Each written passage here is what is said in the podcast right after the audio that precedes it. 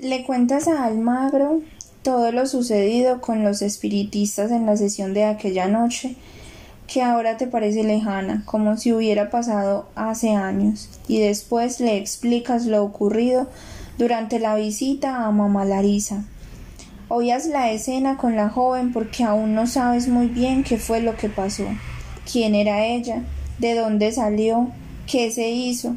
Le dices que cuando despertar, despertaste del trance producido por el brebaje que te dieron estabas ya con el pantalón mojado y que te diste cuenta de que habías eyaculado, quién sabe cómo.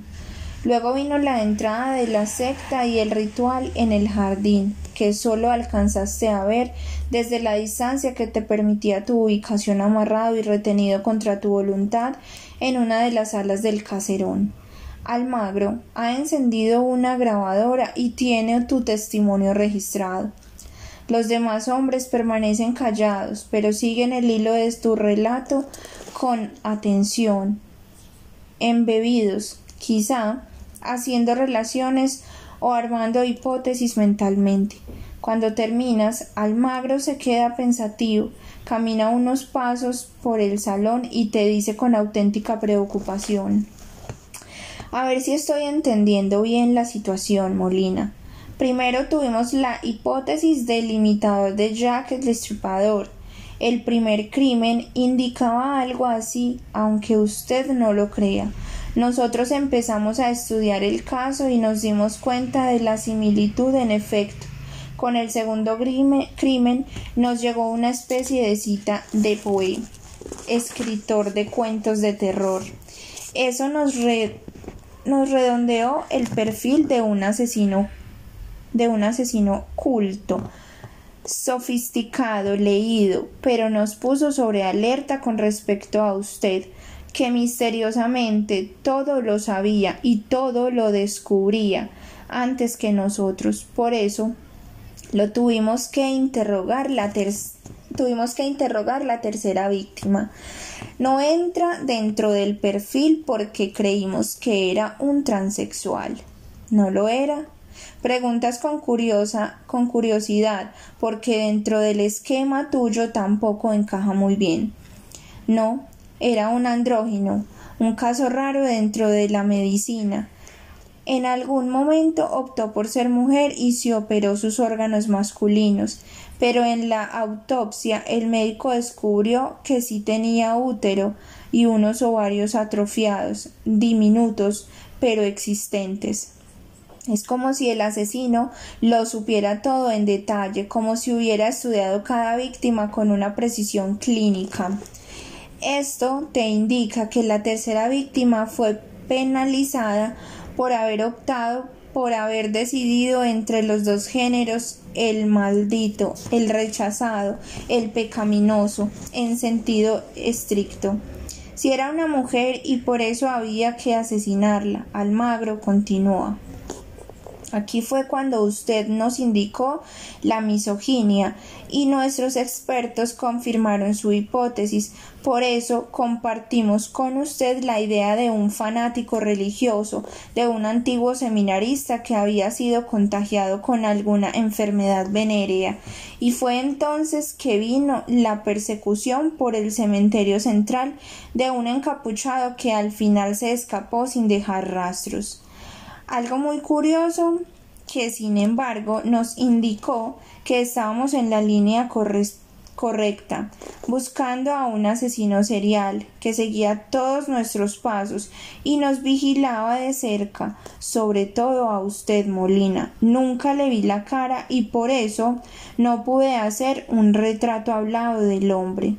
Dices levantando los hombros en señal de impotencia.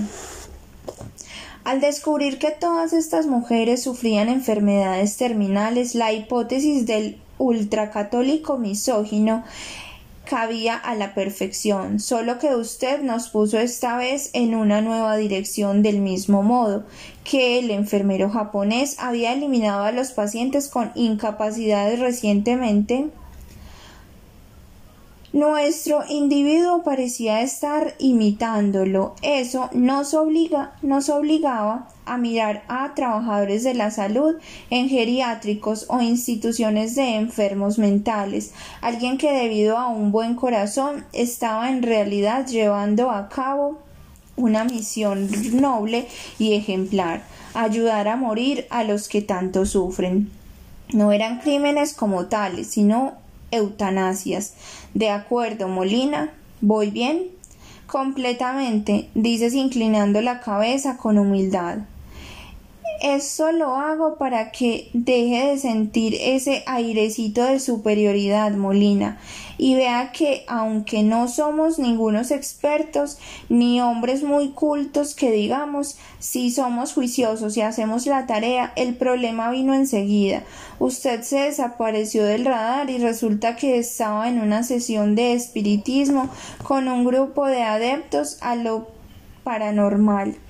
Alguno de ellos, según parece, le envió esta nota aquí, a la comisaría, creyendo que usted trabajaba con nosotros de manera más estrecha. Así parece.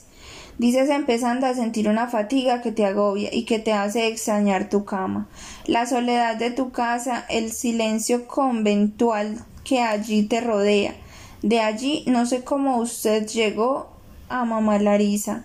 Una informante de la zona me contó que la mayoría de, de ellas abortaban con esa mujer y que ella las adoctrinaba, les enseñaba a no malgastar ese poder que tenían de engendrar, de dar vida. Por eso la idea de una bruja y sus adeptas cabía sin problemas. Lo cierto es que usted llega a Usme en busca de esta extraña mujer y le sucede allí todo lo que nos acaba de contar. Nosotros estábamos aún muy lejos de esa pista.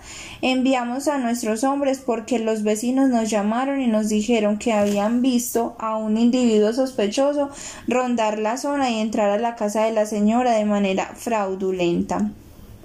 Nos, eh, nos contaron que vivía sola y que quizá la estaban atracando o secuestrando. No teníamos ni idea de que esta voz de alerta estaba relacionada con el caso cuando, oh sorpresa, a quien nos encontramos en medio de un ritual macabro y sangriento, de nuevo a nuestro amigo Frank Molina. A un solo hombre, dijeron los vecinos. Exactamente. El problema ahora es que resulta que según usted no estamos buscando a un asesino serial, sino a varios, a una especie de secta secreta de adoradores de la masculinidad que han decidido exterminar a las antiguas hechiceras y entonces, ¿por dónde comenzamos? Estamos otra vez al principio y no podemos salir a decirle eso a la opinión pública, y mucho menos a nuestro alcalde, que quiere resultados ya mismo. Yo tampoco sé cómo encontrarlos, confiesas, sintiendo una angina que se toma la mitad izquierda de tu cabeza la prensa no ha hecho sino criticarnos y la gente hace chistes en todas partes sobre este caso. Hasta grafitis empezaron a aparecer haciendo alusión a la superioridad del supuesto Jack sobre nosotros. No podemos salir ahora con el cuento de que no es un individuo sino varios y que están actuando todos sincronizados y muy bien entrenados. Es un disparate. No sabes qué decir, la verdad es que Almagro te acaba de sorprender con un análisis muy detallado del caso y tu cabeza a punto de reventar tampoco te ayuda mucho. Quizá lo mejor sea suprimir los medicamentos para ver si logras equilibrarte un poco. Entonces, Molina, el único favor que le voy a pedir de aquí en adelante es que no haga nada sin avisarnos. Sin pedir nuestro apoyo, nosotros le enviamos refuerzos apenas usted nos indique. Le vamos a dar un número clave y solo tiene que marcarlo. Vamos a registrar su celular y apenas suene la llamada ya sabemos que es usted y dónde se encuentra. ¿Le parece bien? Por supuesto, dices con la cabeza gacha y respirando con dificultad debido al fuerte dolor que te aqueja. No se le ocurra iniciar ninguna investigación sin avisarnos antes. En cuanto a la secta espiritista, vamos a enviar a una de nuestras mejores detectives a investigar, a ver si descubrimos quién envió la nota. Bueno, muchachos, a trabajar. Miren a ver si alguno de los vecinos tomó las placas de al menos uno de los carros de los sospechosos en Usme. Sigan entrevistando a las trabajadoras sexuales de la zona, vigilen, busquen. Necesitamos solucionar este caso cuanto antes. Recuerden que tenemos al alcalde respirándonos en la nuca. Todos salen y todos quedan, Almagro y tú, en el salón. El dolor te dobla el cuerpo y te obliga a ponerte la mano izquierda en la cabeza. ¿Quiere una aspirina? te pregunta Almagro amigablemente. Cuando llegue a mi casa me tomaré algo, gracias. Hay algo que quiero comentarle antes de que se vaya Molina. Sí, claro. Consultamos a los mejores expertos para este caso. Llamamos, por ejemplo, a un profesor universitario que escribió que escribió un libro sobre asesinos seriales, Miguel Mendoza.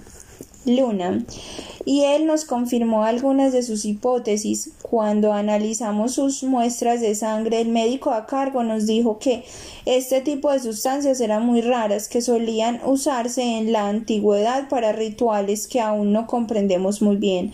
Entonces consultamos a una profesora de botánica y nos dijo que las plantas que mamara que mamá Larisa cultivaba en su jardín se usaban en su gran mayoría como pócimas mágicas. Encontramos hongos alucinógenos, amapola suficiente para preparar distintos derivados del opio, enredaderas amazónicas que son usadas como medicamentos por varias de las tribus de esa zona selvática y yagé entre otras entre tantas otras.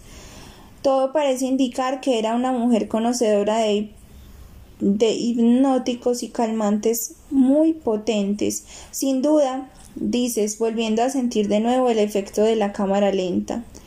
En las muestras de sangre que le tomamos aparece también un pequeño rastro de dimelitriptina, cuyo nombre científico es Banisteriopsis caapi, más conocida como ayahuasca.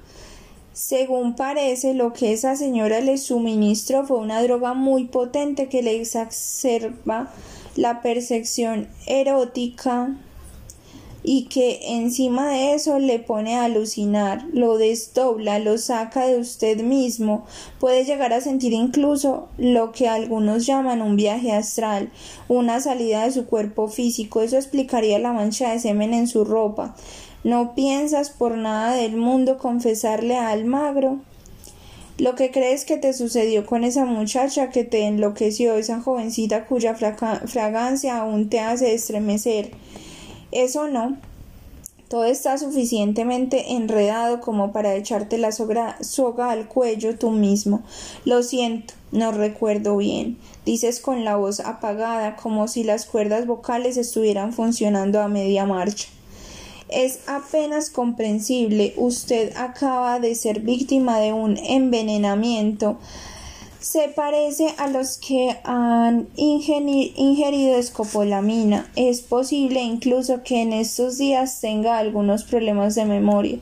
Bueno, no lo quiero retener más en contra de su voluntad. Vaya a su casa, repose y duerma bien. Y no se le olvide Molina cualquier cosa por favor llámenos. No siga moviéndose así como un lobo solitario. Les, le das la mano al magro y sales del lugar sintiéndote ya lancetazos de dolor en la mejilla y en el ojo izquierdo cuando pisas la calle no sientes ningún alivio la luz te hace daño y te obliga a entrecerrar los párpados y lo peor es esta sensación interna que tienes, esta angustia que te parece indicarte que de aquí en adelante, en lugar de irse solucionando el caso poco a poco, lo que va a ocurrir es que se enredará hasta el punto de destruirte sin esperanza alguna.